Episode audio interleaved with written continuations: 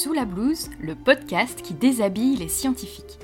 Je m'appelle Elodie Chabrol et j'ai hâte de vous faire rencontrer des scientifiques et partir avec vous à la découverte de ces humains. On va bien sûr parler un peu de science, mais on va surtout beaucoup parler d'eux.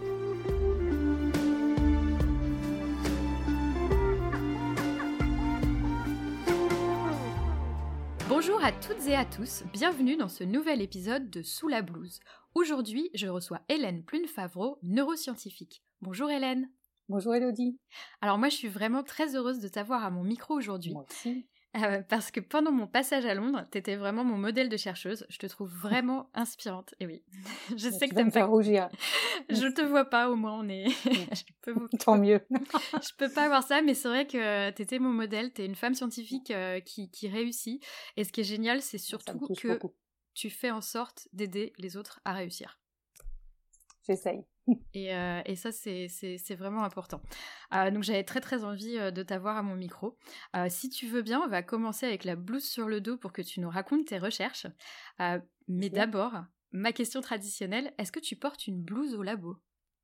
Alors je la portais un petit peu quand je faisais encore des manips, hein, euh, c'est-à-dire que j'aimais plutôt bien la porter, mais en fait certainement plus parce que je suis frileuse qu'autre chose, si je suis honnête, et que je me tâche facilement.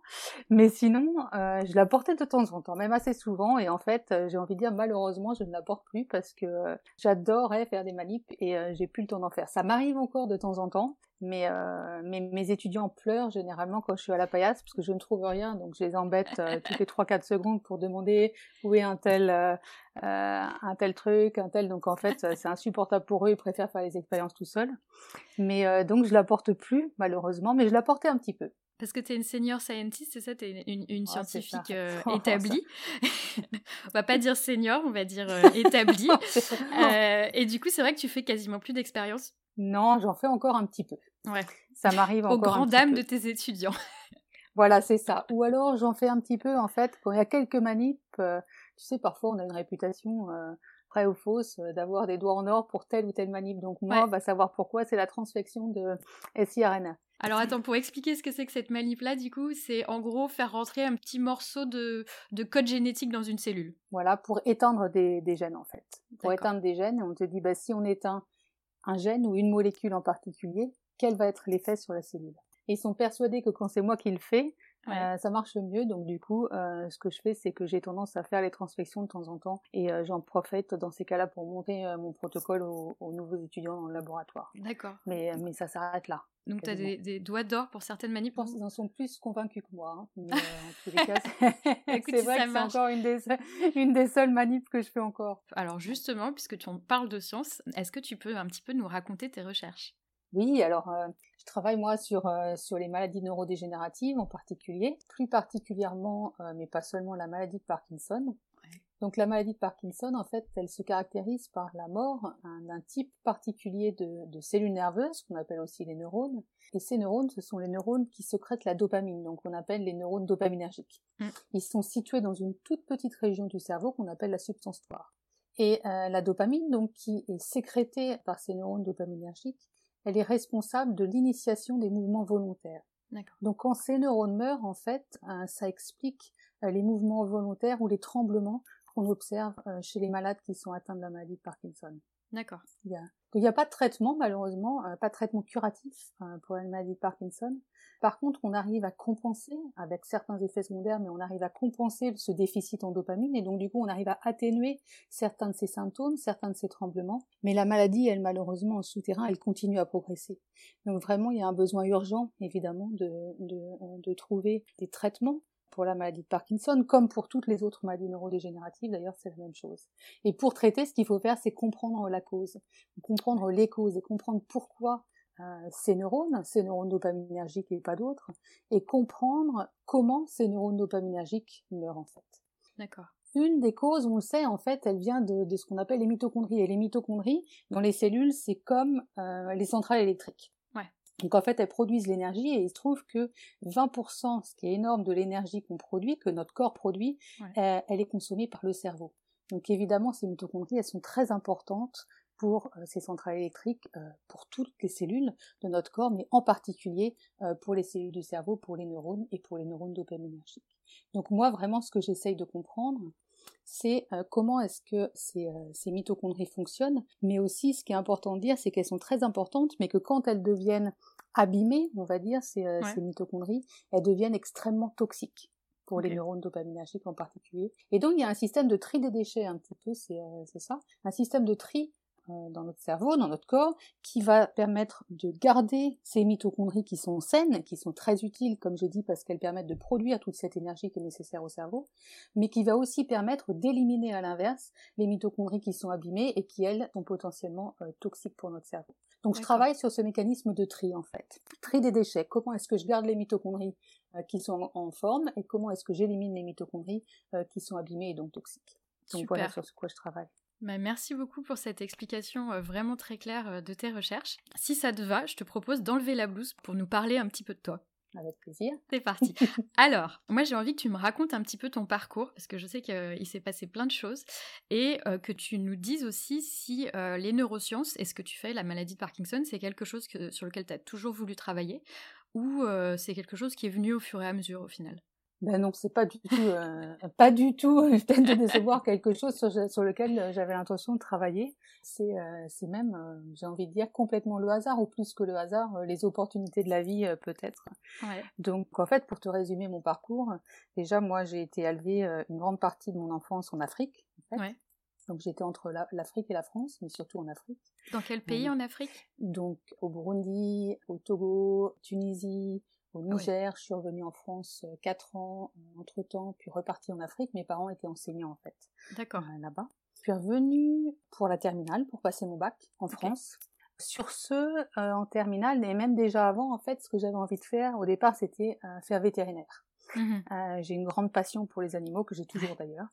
Euh, que j'ai depuis l'Afrique certainement, mais que, que, que j'ai toujours eu et que j'ai toujours hein, mon idole restant euh, David Attenborough, euh, pour, pour ceux qui le connaissent, quand on habite en Angleterre, hein, c'est un des, un des, des grands noms. David Attenborough, qui est commentateur de documentaires, hein tout à fait, qui fait tous ces, tous ces documentaires mmh animaliers pour la BBC, mmh. qui sont absolument fabuleux pour ceux qui nous écoutent et qui ne les ont pas vus. C'est, c'est juste, voilà je passerai des heures à l'écouter. On m'a, des fois, on, m'a demandé, tu gagnais euh, la, chance de pouvoir euh, passer ou de, un dîner avec la personne que tu veux. Pour moi, ce serait sans hésiter, euh, je passerai un dîner avec David Attenborough pour écouter toutes ces histoires sur les animaux. Mais bref, donc je voulais faire vétérinaire.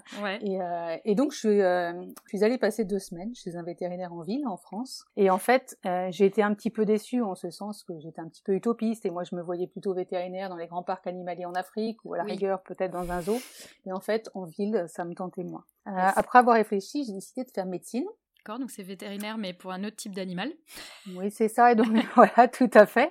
Et c'est vrai que là, j'avais plutôt dans l'idée, toujours peut-être en lien à l'Afrique, de me dire peut-être est-ce que je ferais Médecins sans frontières, par exemple? C'est quelque chose qui m'aurait attiré. Et euh, le numéro clausus à l'époque, donc euh, je l'ai raté de très peu, je dois dire, mais je l'ai raté. Ça, le numéro clausus, c'était le... C'est d'ailleurs... Oui, le... Ah, oui, c'était un nombre. Euh, à, mon époque, je me rappelle, on était à peu près 700 et ils en prenaient, je crois que c'est 68 ou 70. J'ai dû arriver 75 pour un truc comme ça. Euh, Donc du coup, c'est vrai que j'ai été. Euh, bah, J'avoue que j'ai pris dur. Euh, mais en fait, très rapidement, j'ai pu intégrer une deuxième année de biologie mmh en faculté et je me suis passionnée pour la recherche en fait passionnée pour la recherche en particulier en biologie. Donc du coup là, j'ai fait un DUG, ouais. Euh, qui, est maintenant. Ouais, voilà. c'est quoi maintenant? Maintenant, c'est licence, euh, licence, donc licence, 1 euh, et 2, parce que le doc c'était 2 ans, et après il y avait une année de licence, donc c'est en gros L1, L2, quoi. Ouais. D'accord. Donc après, j'ai fait, j'ai fait un doc, j'ai fait un doc à l'université de, de, Poitiers, mmh une licence, non, non, un DUG, pardon, à l'université, un DUG et une licence à l'université d'Angers, une maîtrise à l'université de Poitiers en faisant mon stage euh, à Angers. Et là, j'ai enchaîné sur une thèse, en fait, à l'INSERM euh, à Angers. Mhm. Et je travaillais sur euh, les cytokines de, de la famille de l'interleukine 6, donc sans aller dans les détails, plutôt de l'immuno, en fait. et puis, à la fin de ma thèse, j'avais bien publié, mais j'avais en fait envie d'apprendre quelque chose de nouveau. Et donc, j'ai décidé de changer un petit peu de thématique. Ouais. J'ai postulé moi-même en fait, sans répondre nécessairement à des offres d'emploi. Donc j'y suis allée au culot et j'ai postulé dans trois quatre laboratoires en Angleterre. J'ai eu la chance d'avoir le choix et j'ai choisi d'aller au Cancer Research UK à Londres travailler sur sur le cancer. Toujours pas la neuro. Toujours pas la neuro, j'étais vraiment sur le cancer. Et là, après quelques mois, en fait, je me suis rapidement rendu compte que je travaillais plus sur la maladie de Parkinson. Donc j'avais commencé à travailler sur le cancer, mais sur les mitochondries dont je parlais tout à l'heure, ces centrales électriques dans les cellules, et je me suis rendu compte que je travaillais plus sur la maladie de Parkinson que je ne travaillais sur le cancer. Comme ça marchait bien et que euh, je dois dire que j'avais vraiment un boss extraordinaire, il m'a laissé travailler euh, sur mon projet. Euh, donc j'ai fait 4 ans, 4 ans et demi je pense de postdoc. Et là pareil mon idée en arrivant à Londres c'était tu vas passer 2-3 ans en fait à Londres, euh, tu vas ensuite revenir en France, passer les concours etc. Je me suis plus à Londres, surtout j'ai une passion pour la recherche et j'ai trouvé que le, le postdoc c'était certainement le, enfin pour moi le plus chouette moment j'ai trouvé parce que euh, bah, parce qu'on n'a pas la thèse à écrire parce qu'on n'est pas encore à rechercher des demandes de financement ou, ou, ou, en tous les cas au début on se tracasse pas encore trop de ce qu'on va faire après etc on peut juste profiter on peut juste faire notre recherche. Ouais, je, euh, suis d'accord avec toi. Alors le postdoc, pour, euh, pour ceux qui sont pas familiers, euh, ah c'est le, le, passage en fait entre la thèse avant d'avoir un poste permanent ou d'avoir un poste de, de, chercheur en fait. Mmh. Et ça, ça peut durer deux ans, comme ça peut durer beaucoup plus. Et effectivement, moi j'ai adoré ma période de postdoc parce que c'est vrai que on, fait plein de choses, euh, c'est hyper enrichissant en recherche. on a plus d'autonomie parce qu'on a appris forcément de la thèse. Du coup, c'est là où tu as commencé à travailler sur la neuro. Je me suis retrouvée à travailler un petit peu sur la maladie de Parkinson, je me suis plus à Londres et à la fin, donc j'ai fait un postdoc, j'en ai fait qu'un déjà, je dois dire, que beaucoup de gens euh, en font plusieurs. Donc j'en ai fait qu'un de 4 ans et demi par contre, et à la fin de mon postdoc, je me dis, bah, qu'est-ce que je fais? Et en fait, j'ai même pas tellement considéré euh, euh, retourner en France. Euh, et c'est un collègue encore, parce que sinon, je n'aurais jamais cru en moi, qui m'a dit, mais pourquoi tu postules pas pour ces demandes de financement par le gouvernement pour avoir ton propre laboratoire ouais. Euh, c'est des demandes qui sont très compétitives, donc je me suis dit, mais enfin bon, j'ai aucune chance, puis je l'ai fait, un petit peu comme ça en fait. Euh, et donc j'ai fait cette demande de financement pour donc cette fois-ci continuer à travailler sur les mitochondries, mais sur la maladie de Parkinson, à l'Institut de neurologie puisque euh, j'avais commencé à travailler avec ses collaborateurs, euh, donc à l'Institut de neurologie à l'UCL où je suis maintenant, euh, avec ses collaborateurs du, pendant mon post-doctorat. Et donc en fait j'ai eu ce financement. Et donc, du coup, euh, après un oral assez impressionnant, c'était sans doute mieux que je sois pas tellement au courant de ce qui allait m'arriver. C'était assez, assez intimidant, mais en même temps, j'ai beaucoup appris. Et, euh, et, donc, je me suis retrouvée, en fait, à commencer mon laboratoire euh, après, donc, on va dire 4 ans et demi, 5 ans, même pas 5 ans de postdoc. Ça, c'était en 2007. C'était assez rapide, hein? Ouais. Donc, du coup, c'était assez rapide. Et là, c'est vrai que je me suis retrouvée à travailler sur la maladie Parkinson avec des collègues euh, biologistes, mais aussi plein de collègues euh, neurologues qui travaillent sur la maladie Parkinson, mais aussi sur tout un tas d'autres maladies neurodégénératives. Et, euh, et donc, c'est vrai qu'une fois de plus, bah, je me suis, je me suis fascinée pour, pour la maladie de Parkinson et je travaille toujours dessus. Ça fait maintenant, maintenant 13 ans, puisqu'après avoir eu, donc une fois que j'ai eu mon labo, j'ai eu un poste permanent en 2013 et euh, je suis devenue professeure en l'année dernière, donc en 2019, je crois. 19, ouais. Ouais, c'est ça. Donc voilà, un parcours que j'avais pas du tout, pas honnêtement pas du tout planifié au départ, quoi. Ouais, c'est ça, c'est des heureux hasards. Pourquoi Londres? Comment t'as choisi Londres pour, pour ton postdoc?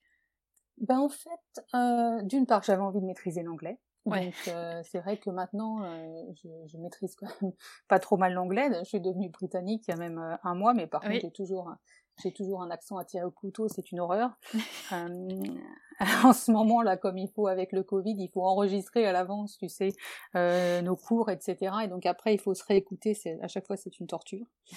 euh, mais mais donc, si tu veux, j'avais envie d'apprendre l'anglais. Et j'avais envie de changer de pays parce que je trouve que c'est important quand on fait de la recherche, mais c'est certainement valable pour euh, pour beaucoup, si ce n'est la majorité des boulots. C'est-à-dire que je trouve ça intéressant, important de, de travailler dans un monde différent, de, de voir une différente façon de travailler, etc. Mmh, et mmh. comme j'ai dit, j'étais élevée en Afrique, été habituée à bouger. Moi, donc, je pense, pour moi, c'est presque plus intimidant de me dire que euh, si on me disait là maintenant, tu le sais d'avance, tu vas passer les 20 prochaines années à Londres, je serais terrorisée en fait. Ouais. Alors que l'idée de bouger, ça n'a pas forcément été pour moi une, une peur, mais au contraire ouais, plus, plus une envie et envie de découvrir une, une façon différente de travailler. En plus, pour tout dire, c'était une, une période de ma vie qui n'était pas très facile sur, sur le plan personnel et j'avais donc envie en plus de, de changer. Ouais, de changer, de partir. Et je me suis dit Londres parce qu'en en fait, bah, c'est vrai, il y avait l'Eurostar, pas depuis si longtemps. C'était simple, c'était l'Angleterre, c'était l'Europe à l'époque. Malheureusement, hein, ça n'est plus. Et euh, donc c'était euh, c'était l'Europe et donc je me suis dit c'est l'étranger mais en même temps euh, je suis pas non plus trop loin de ma famille hein, parce que c'est vrai que je suis très famille quand même donc je peux quand même revenir en France voir ma famille mes amis quand j'en ai envie donc c'était un bon compromis et puis je savais que la recherche était assez compétitive à Londres aussi. Oui je pense qu'effectivement à Londres c'est peut-être un peu plus facile qu'en France. Oui, bah, on, va, on va voir là comment encore une on fois. Va voir, on va avec, le Brexit, on va voir. Hein. Euh, malheureusement, je suis assez sceptique, mais, euh, mais disons que je pense qu'il y a encore, même si c'est très compétitif, je pense qu'il y a quand même plus de moyens pour parler à mes collègues français ou même être dans des euh, voilà dans des comités français de financement qu'il y a quand même encore un peu plus de moyens en Angleterre qu'il en a qu'il en a en France. Oui. Le système est différent, donc c'est difficile de comparer, mais je pense quand même qu'on peut dire C'est vrai que c'est un système très différent. Les, financements comme tu as eu toi qui permettent d'avoir ton propre labo, en fait, il n'y a pas trop ça en France. Euh, pour avoir son propre labo, il faut être chercheur, il faut passer un concours, avoir un poste, etc. C'est-à-dire qu'il y a un système que je trouve très hiérarchique en France. Euh, très pyramidal en plus de ça. Ouais. Euh, ou quelque part, alors encore une fois, j'aime pas trop parce que je vais, je vais peut-être rentrer dans, dans, certains stéréotypes et je vais mettre beaucoup de gens à dos. Mais je pense qu'il y a encore un système en France qui est assez hiérarchique où et finalement, faut pas faire trop d'ombre à, son boss. Tandis qu'en Angleterre, alors évidemment, ça dépend des boss. Hein. Ouais. Euh, mais moi, j'ai eu la chance, encore une fois, je le redis parce que c'est vraiment, enfin pour moi, ça a été euh, vraiment important tout mon parcours, c'est que j'ai travaillé avec des gens extraordinaires mmh qui vraiment au contraire, quoi, voulait vraiment me faire progresser, me soutenir, me mettre en lumière en se disant si Hélène réussit, en fait, la lumière va rejaillir sur nous aussi, quoi. Et donc, c'est un système qui est un petit peu différent. Moi, je me suis, c'est vrai que je me suis sentie, depuis que je suis en Angleterre, avec euh, tous mes boss successifs, ouais. très, très soutenus. Alors, j'ai l'impression qu'en plus, tu as eu un peu de chance. Mais ça, bah, ça je, je pense que j'ai eu de la chance, oui, c'est vrai. Euh, et, et, tous, en fait, je suis, je suis en contact avec euh, tous encore. Ça a été majoritairement des, euh, des hommes, mais maintenant, ma chef de département, par exemple, est une femme, qui est extraordinaire aussi. Et, et c'est vrai, du coup, ça a été des moteurs. Et euh, est-ce que, alors c'est parfait comme transition pour la suite, est-ce que tu crois que c'est euh, le fait d'avoir eu ces, ces moteurs, ces, ces, ces, gens qui t'ont vraiment aidé et soutenu, euh, qui t'ont donné envie de faire la même chose et du coup de, de prendre part à, à tout ce qui est égalité, soutien des gens, mentoring, etc. Bah, oui, bah oui, parce que d'une part, je pense que de toutes les façons, je ne serais pas là sans eux. Comme je dis, je pense que sans eux, je, j'aurais jamais eu la confiance euh, de, de, faire euh, de faire tout ce que j'ai fait. C'est c'est eux en fait qui m'ont fait euh, qui m'ont fait réaliser que j'en avais le potentiel. Et en même temps donc oui je répondrai à ta question. Et en même temps encore une fois je vais reparler de l'Afrique mais c'est important pour moi aussi. Je pense que les les sujets d'égalité en particulier sont des sujets depuis tout petit en fait qui ont, je pense qui ont toujours été importants pour moi et qui m'ont toujours tenu à cœur. Donc quand j'ai eu l'opportunité c'est vrai qu'en progressant en ayant un poste permanent donc euh, forcément, en ayant aussi, ne serait-ce qu'une sécurité de l'emploi, on a plus de temps, un petit peu plus de temps, en tous les cas de temps, je ne sais pas en fait, mais on a en tous les cas un petit peu plus de moyens, de leverage, on dirait en anglais, on a plus les, moyens de, de, levier. De, de, levier, voilà exactement, pour faire avancer les choses. Et donc c'est vrai que euh, moi, euh, là, étant maintenant professeur, et en plus c'est vrai pendant euh, cette crise-là du, euh, du Covid en particulier, bon je travaillais sur les problèmes d'égalité entre hommes et femmes en particulier depuis longtemps, hein, depuis 7 ou 8 ans. c'est ce que j'allais dire, ça c'est pas nouveau effectivement. Non, ça c'est pas nouveau. Bah, de toutes les façons, j'ai, encore une fois, c'est toujours des, des problèmes auxquels j'ai été sensible. Et puis donc j'ai eu l'occasion de travailler là-dessus, donc c'est vrai que je me suis pas mal investie. Et là pendant la crise du Covid, en fait, j'ai eu, j'ai eu l'occasion de prendre un poste à responsabilité sur les inégalités en général, donc pas, pas seulement sur les inégalités euh, de sexe, mais aussi sur euh, toutes sortes d'inégalités, euh, on va dire milieu social, couleur de peau, religion, sexualité, etc., etc. D'accord. Et, et, je me suis dit que que voilà, travaillant à la maison, donc à Londres, c'est vrai que généralement on veut passer pas mal de temps, aller travailler, revenir, etc. Là, c'est plus le cas, on travaille de la maison. J'ai pas d'enfants, Mmh Donc c'est vrai que c'est plus facile aussi forcément hein, d'être à la maison quand on n'a pas euh, les enfants à charge là avec toutes les écoles qui sont fermées. Je fais de l'enseignement évidemment, mais euh, euh, j'en fais pas non plus énormément par rapport à beaucoup de collègues. C'est-à-dire que moi la majorité de mon temps c'est de la recherche. Et là la recherche elle a un petit peu ralenti avec le Covid, donc c'est vrai que j'avais à cœur en fait d'utiliser mon temps d'une façon utile pour mon institut parce qu'encore une fois ils m'ont soutenu depuis des années en même temps de, de faire quelque chose qui me tenait à cœur évidemment. Et donc du coup eh ben, je suis venue à travailler sur ces problèmes d'égalité et d'inclusion. Donc oui, là, tu es en charge euh, dans l'Institut de l'égalité, diversité et inclusion, c'est ça hein? Tout à fait. Donc j'ai commencé il y a quelques mois. Donc, je suis en phase d'apprentissage, j'apprends. je suis en phase d'écoute, en fait, je rencontre plein de gens et puis c'est vrai que j'écoute ce qui se fait plus... Euh, bah, déjà, j'écoute dans mon institut parce que donc euh, les, les, études, les comités d'étudiants en thèse, de postdoc, enfin à tous les niveaux, qui ont des idées absolument fabuleuses. Euh, mais aussi euh, au niveau de la faculté, de l'université, etc. Donc oui, je, je commence juste. Mais, euh, mais c'est vrai que c'est, pas nouveau. Effectivement, quand j'étais encore à Londres, tu, on parlait déjà de ça, tu, tu, mettais déjà des choses en, en route. Mhm. cette histoire de, d'horaire de, de réunion. Ah, c'était la première fois que j'entendais ça et c'est vrai que c'est tout bête, on n'y on y pense jamais, mais mettre les, les, réunions à des horaires qui permettent aux gens qui ont des enfants d'y bah, assister. tout à fait. Et souvent, ce sont toujours les mamans qui vont encore chercher les enfants à l'école, par exemple. Donc, euh, donc c'est vrai que ne serait-ce que d'avoir les, les, réunions, toutes les réunions, euh, des horaires qui sont plutôt entre 9h ou 10h du matin et, euh, et 4 ou 5h l'après-midi, permet à beaucoup plus de femmes en règle générale. Encore une fois, ici forcément, hein, il y a aussi des hommes euh, qui vont chercher leurs enfants à l'école. Je veux pas, je veux pas stéréotyper, mais encore une fois, souvent c'est c'est souvent des femmes de d'avoir des les réunions dans les dans les horaires dans la journée quoi et eh ben ça, ça facilite les choses. C'est des petites choses, ça paraît simple. Pour certaines réunions, c'est pas compliqué, mais par exemple quand il faut changer euh, l'horaire du comité exécutif, qui évidemment qui était en tous les cas, ça progresse beaucoup ça encore, mais qui était surtout à l'institut de neurologie où c'est vrai que c'est quand même pas mal, on va dire, d'hommes seniors pour reprendre, pour reprendre ton terme. c'est un terme, tu vois, pas pas si pire de dire senior. Donc voilà, beaucoup d'hommes seniors hein, et blancs de peau dans leur costard à cravate. Eh bien, changer l'heure du comité exécutif d'une ne serait-ce que d'une demi-heure, c'est pas une mince affaire. Donc c'est des petites, c'est des petites choses comme ça. Ça veut dire augmenter le, le taux de représentation du femme, des femmes dans les comités. Mais tous ces problèmes sont bien sûr complexes parce que en voulant bien faire, et donc maintenant c'est vrai qu'on veut bien faire et qu'on veut justement augmenter par exemple euh, la représentation des femmes dans ces comités. Ce qu'on fait, c'est que euh, beaucoup de femmes se retrouvent complètement surchargées maintenant, oui. en, en, en devant aller à un nombre pas possible de réunions, et du coup elles ont moins de temps pour leurs recherches, euh, pour trouver des moyens de financement, pour publier leurs recherches, etc. Et donc, il faut réussir à trouver euh, le juste milieu, j'imagine. Et donc, tout ça, ça met du temps. Il faut aussi changer les esprits, évidemment. Ça, c'est, le plus difficile, ça met du temps, mais ça progresse par des petits changements comme ça. Ouais, et, là, ce sont pour parler des, inégalités de sexe, mais comme j'ai dit, c'est, c'est, important, évidemment, de aussi de s'attaquer à toutes les inégalités quelle qu'elle soit. Oui, surtout, dans le surtout dans le contexte actuel, j'ai envie de dire, avec le Covid, qui a malheureusement accentué euh, ces inégalités. Tu, tu l'as vu, toi, tu as, la sensation vraiment que... Ouais, c'est quoi ton bah constat en fait? Bah, sur le Covid, tu veux dire qu'il a accentué? Bah oui, parce qu'on voit, par exemple, on voit des, des, petites choses simples, encore une fois, mais maintenant que quasiment tout, et nous, c'est vrai qu'on est en confinement là mmh. euh, euh, depuis, euh, encore une fois, depuis avant Noël, on est de nouveau en confinement complet. Euh, bah, tous les étudiants, par exemple, n'ont pas le même accès à Internet. Ouais. Et ça paraît quelque chose de, ça paraît rien, mais c'est beaucoup.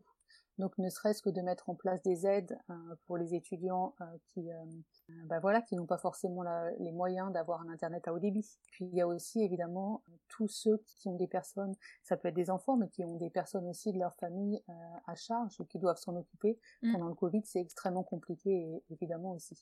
Donc oui, c'est sûr que ça accentue les inégalités, c'est sans parler des inégalités de race. On a vu tout dans la presse, beaucoup par exemple, que telle communauté euh, africaine, et encore une fois, je ne vais même pas citer exactement parce que je voudrais pas rentrer dans ces stéréotypes, mais euh, avait plus le Covid. Oui. Donc du coup, effectivement, ça, ça crée des peurs. Enfin, c'est une évidence que le Covid a accentué les inégalités, j'en suis persuadée, et je pense qu'on ne voit encore que, le, que la tête de l'iceberg, à mon avis, euh, on va le voir dans, dans les années à venir. Et toi, du coup, c'était cette crise-là, c'était c'est Covid qui t'a un petit peu fait le déclic pour ce poste ou? Non, ça j'ai envie de dire que comme j'ai dit, c'est des, des, des, des, thématiques qui m'ont toujours intéressée. C'est plus qu'avec le Covid, comme j'ai travaillé de la maison, euh, comme j'ai dit, et que ouais, eu plus de euh, temps. Mm. Ben, j'ai eu un petit peu plus de temps et que je me suis sentie en quelque sorte privilégiée, je dois dire, par rapport à des collègues, comme j'ai dit, qui ont beaucoup plus d'enseignements ou qui ont des enfants à charge et que moi c'est pas mon cas. J'avais un petit peu plus de temps, euh, même le week-end par exemple si j'ai envie, et donc du coup j'avais à cœur de faire quelque chose. Donc, bah, du coup, j'ai choisi la j'ai choisi ce qui m'intéressait. Oui, bah oui. Parce que du coup, j'apprends là tous les jours. Oui, bah oui, c'est tout nouveau pour toi. Tu... Tout nouveau. Et ça, ça change euh, parce que avant, tu n'avais pas de poste à propos de l'égalité, etc. Oui, bah pas de poste. Euh, non, si tu veux, si j'ai travaillé sur les euh, sur les inégalités hommes-femmes, comme j'ai dit, donc euh, j'ai dirigé le, comité sur les inégalités hommes-femmes dans l'institut pendant pendant plusieurs années, avec une collègue, ma collègue Céline Ray. Mais donc j'ai travaillé là-dessus pendant six ou huit ans, mais là, c'est-à-dire que je suis devenue directeur associé pour pour l'égalité, diversité et inclusion. Donc effectivement, un poste a plus de responsabilités, donc ça prend aussi plus de mon temps. Mais évidemment, ça veut dire que j'ai aussi plus plus de pouvoir euh, pour changer les choses. Ouais, ça c'est génial. Et, puis en fait c'est un poste qui est nouveau. C'est la première fois là. Tu sais, tout ça, ça se met un petit peu aussi avec le Black Lives Matter, etc. Ça a progressé les choses énormément. Et donc du coup c'est un poste qui est nouveau qui a été créé euh, dans tous les départements. Et donc, du coup, c'est ce qui m'a attiré aussi, c'est-à-dire que le poste, il est nouveau, du coup, il n'y a pas de description. C'est un petit peu à moi de le modeler. Ouais. Et c'est ça qui m'a un petit peu attiré aussi. Tout est à faire. Ouais, tout est à faire et c'est bien, c'est un gros chantier et c'est en continuité parfaite avec ce que tu faisais avant au final. Et avec ce que tu as toujours fait en fait euh, de voilà mais c'est chouette de voir une scientifique qui réussit et qui essaye de tirer tout le monde euh, vers l'avant euh, comme tu me disais la dernière fois. C'est pas par exemple tes, tes étudiants en thèse qui ont pas envie de continuer pour pour un postdoc. Tu les soutiens quand même parce que pour toi l'important c'est qu'ils soient bien dans leur carrière c'est ça hein tu me racontais bah, c'est ça c'est-à-dire ben oui. Enfin moi je trouve que ça c'est aussi une des, un, des trucs les plus chouettes dans notre boulot, c'est évidemment de, de voir nos étudiants progresser. On a travaillé avec eux pendant euh, pendant quelques mois parfois, mais souvent pendant euh, pendant de nombreuses années. Mm. Et en fait, c'est de les voir évoluer, c'est de les voir déjà de les voir évoluer dans leur projet, c'est-à-dire que très rapidement, en fait, ils deviennent bien meilleurs que nous sur euh, sur leur projet. En tous les cas, c'est tout ce qu'on leur souhaite, et parce qu'évidemment, moi, je, je, supervise, disons, je sais pas, une dizaine de projets, tandis qu'eux, ils sont sur leur projet toute la journée, et après quelques années, ben, c'est eux évidemment qui qui m'apprennent. Et après, c'est vrai que c'est de les voir évoluer quoi. Et c'est vrai que parfois j'ai des étudiants qui sont venus par exemple après la thèse ou qui, parfois qui n'ont même pas trop, trop osé venir me voir et qui m'ont envoyé un email et qui m'ont dit Hélène tu vas être très très déçue euh, je vais pas faire je vais pas faire un post-doctorat je vais pas faire de la recherche moi ce que je voudrais faire c'est travailler dans la euh, dans l'édition par exemple dans l'édition scientifique. Ouais. et j'ai répondu j'ai dit mais pourquoi ce, pourquoi serais-je déçue? Moi mon rôle c'est de voilà évidemment moi j'adore la recherche mais après chacun ses envies moi mon rôle c'est de de t'aider avec ton parcours professionnel et euh, ce que tu as envie de faire. Moi, du moment que, que ça te plaît, bah, je te soutiens. Donc, euh, donc c'est vrai que ça, ça c'est un des trucs les plus chouettes dans notre carrière, enfin dans notre boulot. Moi, je trouve, c'est de voir vraiment, euh, de voir nos étudiants progresser, de garder des contacts avec eux après. Donc certains sont devenus chefs de labo, certains travaillent euh, dans l'édition, comme j'ai dit. Certains partent travailler plus dans des charities, tu vois. Certains dans l'industrie ou biotech. Enfin, un peu partout, quoi. Ouais, ouais. Bon bah top. Alors écoute, on est bientôt à la, à la fin de ce podcast. Moi j'ai envie de savoir qu'est-ce que tu fais quand tu ne travailles pas sur les, ni les neurosciences, donc ni la recherche, euh, ni euh, ce poste d'égalité et d'inclusion à, à UCL. Qu'est-ce que tu fais? Déjà, je passe, du temps avec mon chat. On a eu un petit chat. Choupette Voilà, c'est Choupette. Je, je, sais bien, je connais parce que toi aussi, qui es tout aussi gaga de ton chat plume que moi. Donc on a eu Choupette. On a eu Choupette pendant le premier confinement. Donc, euh, donc voilà, Choupette fait beaucoup de conneries, mais euh, il me prend aussi beaucoup de mon temps parce que je suis complètement gaga. En ce moment, il est dans sa phase mangeage de plantes, non? Oui, c'est ça. Donc euh, là, il mange les plantes, bon, un peu tout, de toute façon. Il a toujours une connerie d'avance. Donc il n'y a pas de problème. donc, euh, donc voilà, c'est aussi la mascotte du labo parce que du coup, on avait les réunions sur Zoom, tu sais bien, on faisait ah bah oui. il faut bien faire euh, Zoom apéro, Pictionary sur Zoom ou quoi. Donc tout le monde, tout le monde réclamait Choupette. Donc Choupette est devenue la mascotte du labo aussi. La classe. Donc je passe du temps avec mon, mon chat. Sinon, je me balade beaucoup et encore plus, euh, je fais beaucoup de courses à pied. Ouais. Euh, donc, donc j'adore ça et, et, donc du coup, en fait, euh, j'avais un petit peu arrêté Et euh, depuis le confinement, je m'y suis remis en fait à fond quoi. J'adore. Et c'est vrai que du coup, euh, je connais Londres là comme ma poche. Ouais, tu passes, tu ah, beaucoup de temps profité, En plus, j'ai profité du confinement parce que c'est vrai qu'il y avait tellement peu de personnes dehors que euh, j'avais l'impression, j'habite pas très loin de la City en plus, donc du coup, c'est vrai que la City, ah, ça doit être impressionnant, ouais. C'est vide. Et donc du coup, c'est vrai que euh, je, je vais me balader. Euh, donc du coup, je mets des podcasts. Tu vois, j'ai écouté tes mmh. podcasts sous la blouse d'ailleurs en courant que je recommande à tout le monde. J'ai écouté les deux premiers épisodes jusqu'à présent. Euh, j'écoute des podcasts ou alors j'écoute de j'écoute de la musique et puis en même temps, ben, justement, je je pense je pense à mes projets ou je passe par tous les parcs de Londres. Il y a le il y a le zoo de Londres à Regent's Park. Donc quand on passe le matin, on voit les girafes. C'est mon ah, petit plaisir. Ça, ouais, chaque fois je passe et je vois les girafes, voilà, c'est ma journée, euh, c'est ma journée euh, est faite quoi. C'est déjà j'ai un sourire sur le visage ou ou alors les pélicans à St James Park, les ah perruches, tu vois, ah ouais, les perruches à Kensington Garden ou à Hyde Park. Enfin bref, c'est c'est les petits plaisirs comme ça, surtout dans les périodes de confinement comme ça, bah voilà, des, ouais, des petits plaisirs. Puis du coup après, c'est vrai que je fais euh, je fais du pilates aussi généralement. Ouais. attends, alors, tu cours juste pour le plaisir ou tu as déjà fait euh, des marathons, des semis, des trucs comme ça? Euh, J'ai déjà fait un semi, j'ai bien aimé le, un semi à Paris. Ouais. J'ai bien aimé et ensuite j'ai fait un marathon à Édimbourg. Et là, c'était l'horreur. c'était l'horreur, je suis rentrée, j'ai dit premier marathon, ça s'est fait, dernier marathon, ça s'est fait aussi. Mais tu l'as fini? C'est-à-dire que oui, je l'ai fini. Je fini. Bravo. Félicitations. moi, ça, je ne le referai plus jamais.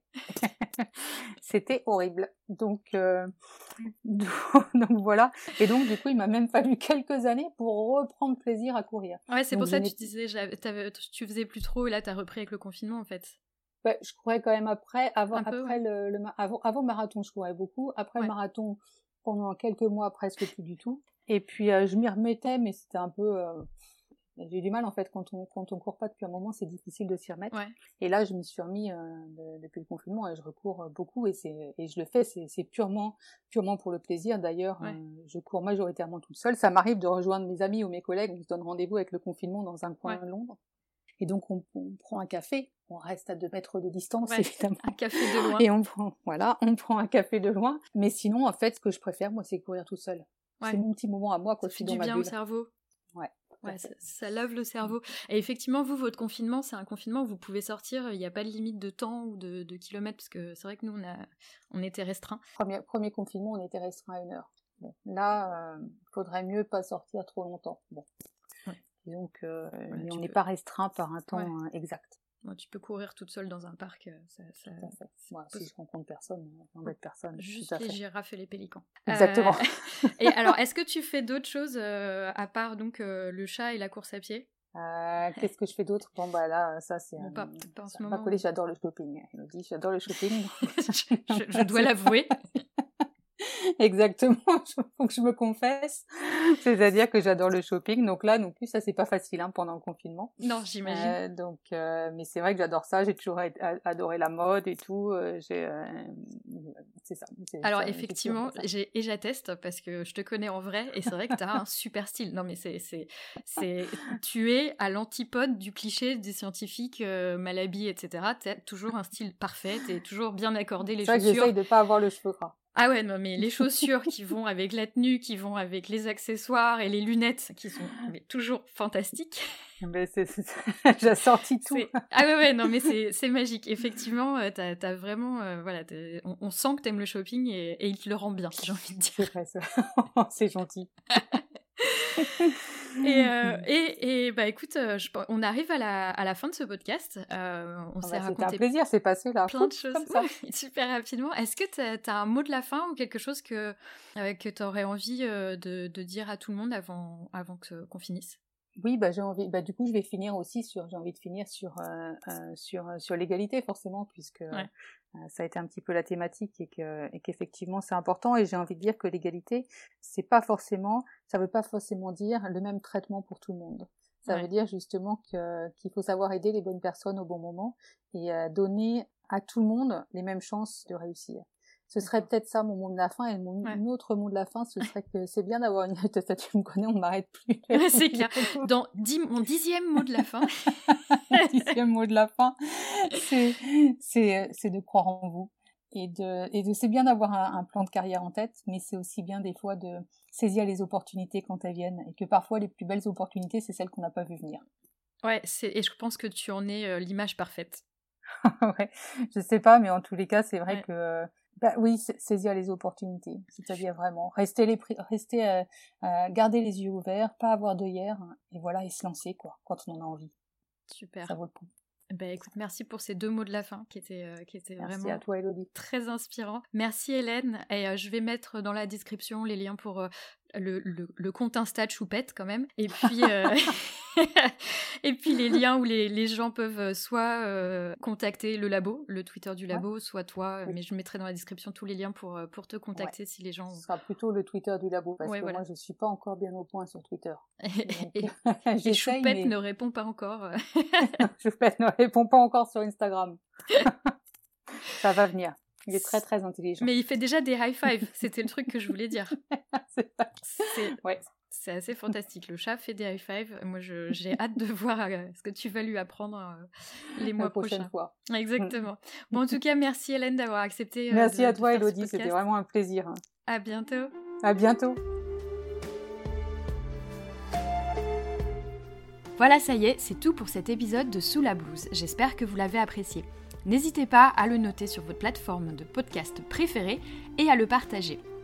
En attendant, vous pouvez me retrouver sur Twitter, at sous la blouse, et sinon, à très bientôt pour un prochain épisode.